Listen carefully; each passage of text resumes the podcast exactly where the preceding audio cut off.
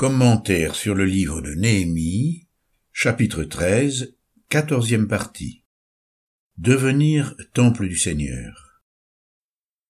Seul ce qui est saint peut être profané. Cet avertissement ne concerne spécifiquement que les enfants de Dieu qui ont reçu le Seigneur, car tous les hommes ne sont pas des temples du Seigneur. Si tous naissent créatures de Dieu, ils ne naissent pas enfants de Dieu.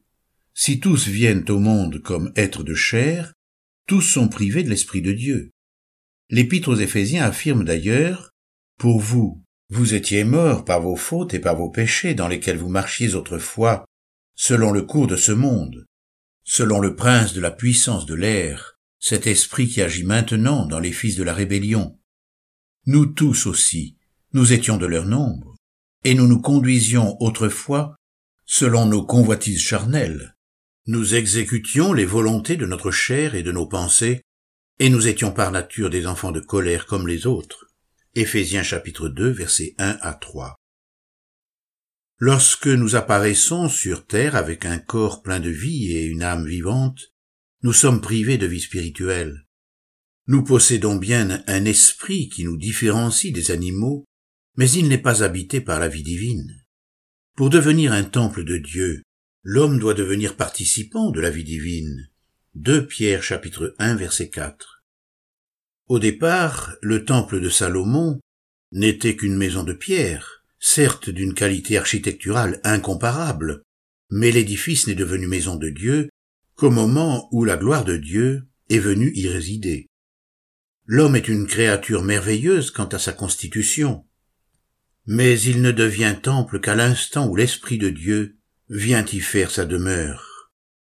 C'est toi qui as formé mes reins, qui m'as tenu caché dans le sein de ma mère. Je te célèbre, car je suis une créature merveilleuse. Tes œuvres sont des merveilles, et mon âme le reconnaît bien. Mon corps n'était pas caché devant toi lorsque j'ai été fait en secret, tissé dans les profondeurs de la terre. Quand je n'étais qu'une masse informe, tes yeux me voyaient. Psaume 139, versets 13 à 16. Si quelqu'un n'a pas l'esprit de Christ, il ne lui appartient pas. Romains chapitre 8 verset 9. Jésus-Christ a fait une promesse. Voici, je me tiens à la porte et je frappe. Si quelqu'un entend ma voix et ouvre la porte, j'entrerai chez lui, je souperai avec lui et lui avec moi. Apocalypse chapitre 3 verset 20. Il est impossible de construire une vie chrétienne sans la présence du Seigneur dans le cœur il ne peut y avoir de culte rendu à Dieu s'il n'habite pas le temple. Examinez-vous vous-même pour voir si vous êtes dans la foi. Éprouvez-vous vous-même. Ne reconnaissez-vous pas que Jésus-Christ est en vous? À moins peut-être que l'épreuve ne soit pour vous un échec 2 Corinthiens chapitre 13 verset 5 Beaucoup de croyants connaissent l'échec et de grandes difficultés à suivre la voie de l'Évangile car ils n'ont jamais eu la certitude de l'habitation du Seigneur dans leur cœur. Or, l'Esprit lui-même rend témoignage à notre esprit que nous sommes enfants de Dieu. Romains chapitre 8 verset 16. Certains, après avoir vécu un grand nombre d'expériences surnaturelles, dites spirituelles, ne semblent pas pourtant connaître le Seigneur et n'ont aucune assurance de sa présence en eux-mêmes. Ils parlent du Seigneur comme d'un ami qui se tient à leur côté, comme d'un compagnon de route à qui ils peuvent donner la main dans les difficultés. Mais tant que le Seigneur demeure à côté d'un homme, il ne l'habite pas encore. Il demeure à l'extérieur.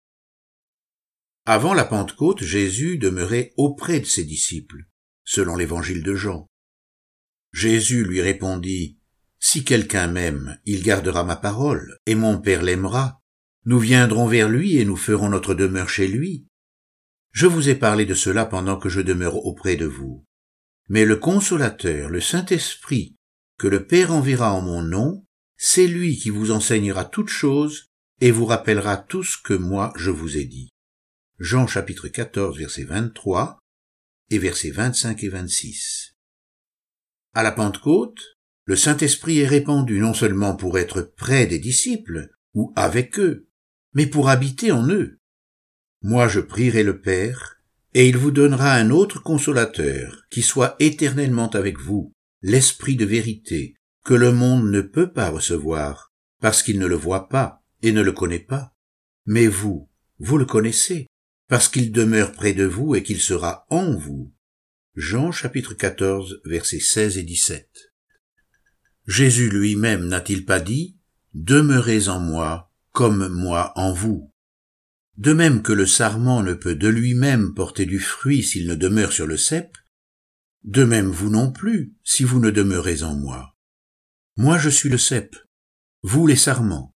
Celui qui demeure en moi comme moi en lui porte beaucoup de fruits, car sans moi vous ne pouvez rien faire. Si quelqu'un ne demeure pas en moi, il est jeté dehors comme le sarment, et il sèche. Puis l'on ramasse les sarments, on les jette au feu, et ils brûlent. Jean chapitre 15 versets 4 à 6.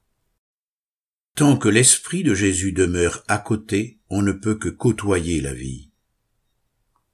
Le Seigneur se reçoit dans le cœur par la foi au moment où il nous appelle à le suivre. Au moment de la conversion, le croyant s'écrie Viens, Seigneur Jésus, entre en moi, je te reçois comme mon sauveur, habite mon cœur. Un miracle se produit alors, nous sommes scellés du Saint-Esprit. Après avoir entendu la parole de la vérité, l'évangile de votre salut, en lui vous avez cru et vous avez été scellés du Saint-Esprit qui avait été promis. Éphésiens chapitre 1 verset 13. Une communion s'installe désormais entre l'homme et son Dieu, il naît de Dieu et devient temple. Une forme de doute s'installe parfois dans nos consciences au moment d'une épreuve, d'une tentation ou après une chute lorsque nous sommes accusés par le diable. Es-tu un temple? Es-tu enfant de Dieu? Dans ces instants d'incertitude, il nous est permis de renouveler notre confiance au Seigneur Jésus et de nous tenir avec la même hardiesse que Josué, le souverain sacrificateur, devant le trône de la grâce. Zacharie chapitre 3 versets 1 à 5, Romains chapitre 8 versets 1 et 37 à 39. Si je ne t'ai pas reçu, je te reçois en cet instant même, habite en moi. La parole de Dieu nous enseigne que nous pouvons toujours sanctifier le nom du Seigneur dans notre vie. Mais sanctifiez dans vos cœurs Christ le Seigneur, soyez toujours prêts. 1 Pierre chapitre 3 verset 15. Entrez dans la maison de Dieu pour être délivré. La fin du chapitre 13 du livre de Néhémie rappelle une mention négative au sujet des Moabites. Verset 23. À cette même époque, je vis des Juifs qui avaient pris des femmes asdodiennes, ammonites, moabites. La moitié de leurs fils parlaient l'asdodien et ne savaient point parler judéen. Ils ne connaissaient que la langue de tel ou tel peuple. Je leur fis des reproches et je les maudis. Cette position prise à l'encontre de ce peuple doit être nuancée par l'exemple de Ruth la Moabite. Il nous semble utile de l'évoquer à propos de l'habitation de Dieu dans le cœur comme la démonstration de l'amour de Dieu et le triomphe de la miséricorde sur le jugement. La miséricorde triomphe du jugement. Jacques chapitre 2 verset 13. Ruth, bravant en quelque sorte la malédiction de la loi de l'Éternel, s'attache profondément à la nation qui devrait lui refuser l'asile. Elle ne demeure pas seulement à côté de sa belle-mère Noémie, par dépit ou par intérêt matériel, mais poussée par un amour véritable et une fidélité remarquable. Elle est veuve, la famine règne dans son pays, et elle apprend qu'il y a du pain en Israël. Ruth dit à sa belle-mère, Ne me pousse pas à te quitter, à me détourner de tes pas. Où tu iras, j'irai. Où tu demeureras, je demeurerai. Ton peuple est mon peuple, et ton Dieu est mon Dieu. Où tu mourras, je mourrai, et j'y serai enseveli que l'Éternel me fasse ceci et qu'il ajoute cela si ce n'est pas la mort qui me sépare de toi. Ruth chapitre 1 versets 16 et 17. Ruth accepte d'entrer dans la maison d'Israël. Or, voici l'alliance que j'établirai avec la maison d'Israël après ces jours-là, dit le Seigneur. Je mettrai mes lois dans leur intelligence, je les inscrirai aussi dans leur cœur, je serai leur Dieu, et ils seront mon peuple. Hébreux chapitre 8 verset 10. C'est en son sein qu'elle sera délivrée de la malédiction de la loi qui pèse sur sa race et qu'elle participera par grâce à la généalogie de Christ. Salma engendra Bose de Rahab, Bose engendra Obed de Ruth, Matthieu chapitre 1 verset 5. Nous aussi connaîtrons la délivrance de nos atavismes et de nos péchés en acceptant d'entrer dans la maison de Dieu. Tu sauras ainsi comment il faut se conduire dans la maison de Dieu, qui est l'église du Dieu vivant, la colonne et l'appui de la vérité.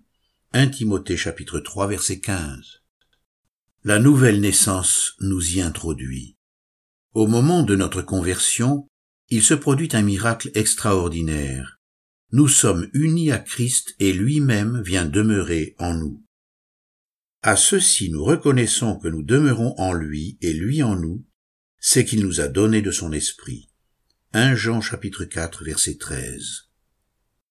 Ceci devrait nous maintenir dans l'adoration et la reconnaissance le restant de nos jours. Autrefois pécheurs, exclus de la bénédiction divine, Dieu nous a fait miséricorde en nous appelant et en nous révélant son Fils.